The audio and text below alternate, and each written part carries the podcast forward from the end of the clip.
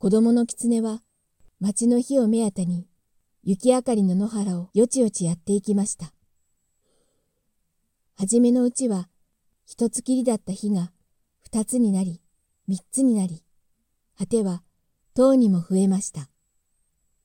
狐の子供はそれを見て、火には星と同じように赤いのや黄色いのや青いのがあるんだなと思いました。やがて町に入りましたが、通りの家々はもうみんな戸を閉めてしまって、高い窓から暖かそうな光が道の雪の上に落ちているばかりでした。けれど、表の看板の上には大抵小さな電灯が灯っていましたので、狐の子はそれを見ながら帽子屋を探していきました。自転車の看板やメガネの看板や、その他いろんな看板が、あるものは新しいペンキで書かれ、あるものは古い壁のように剥げていましたが、町に初めて来た小狐には、それらのものが一体何であるかわからないのでした。とうとう帽子屋が見つかりました。お母さんがみちみちよく教えてくれた黒い大きなシルクハットの帽子の看板が青い電灯に照らされてかかっていました。小狐は教えられた通りトントンと戸を叩きました。こんばんは。すると中では何かコトコト音がしていましたが、やがて戸が一寸ほどごろりと開いて、光の帯が道の白い雪の上に長く伸びました。小狐はその光がまばゆかったので、面食らって間違った方の手を、お母様が出しちゃいけないと言って、よく聞かせた方の手を、隙間から差し込んでしまいました。このお手手にちょうどいい手袋ください。すると帽子屋さんはおやおやと思いました。狐の手です。狐の手が手袋をくれというのです。これはきっと木の葉で買いに来たんだなと思いました。そこで、先にお金をください、と言いました。小狐は素直に握ってきた白銅貨を二つ帽子屋さんに渡しました。帽子屋さんはそれを人差し指の先に乗っけてカチカチ合わせてみると、チンチンと良い音がしましたので、これは木の葉じゃない、本当のお金だと思いましたので、棚から子供用の毛糸の手袋を取り出してきて、小狐の手に持たせてやりました。小狐は、お礼を言ってまた、元来た道を帰り始めました。お母さんは、人間は恐ろしいものだっておっしゃったが、ちっとも恐ろしくないや。だって僕の手を見ても、どうもしなかったもの、と思いました。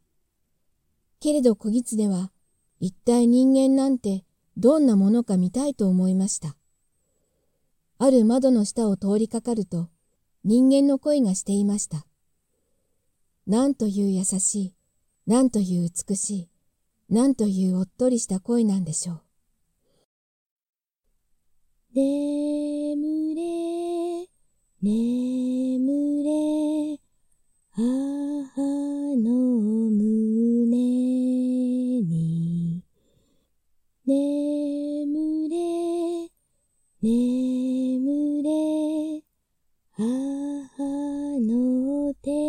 に。小狐は、その歌声は、きっと人間のお母さんの声に違いないと思いました。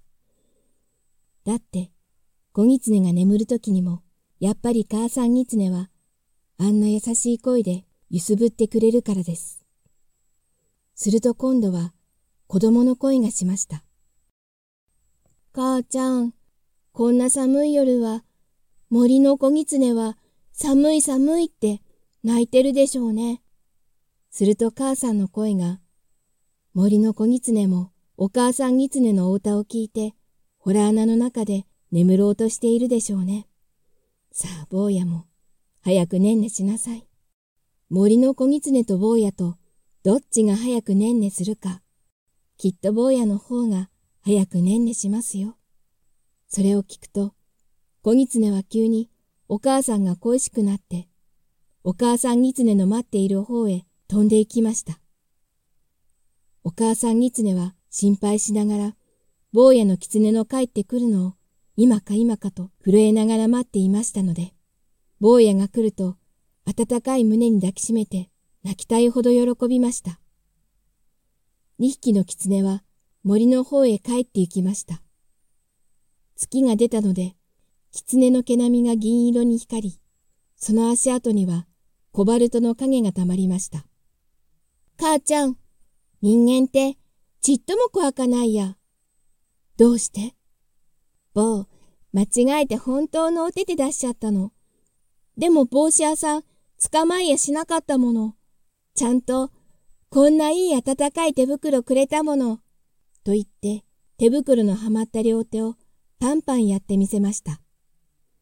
お母さん狐は、まあ、と呆れましたが、本当に人間はいいものかしら？本当に人間はいいものかしら？とつぶやきました。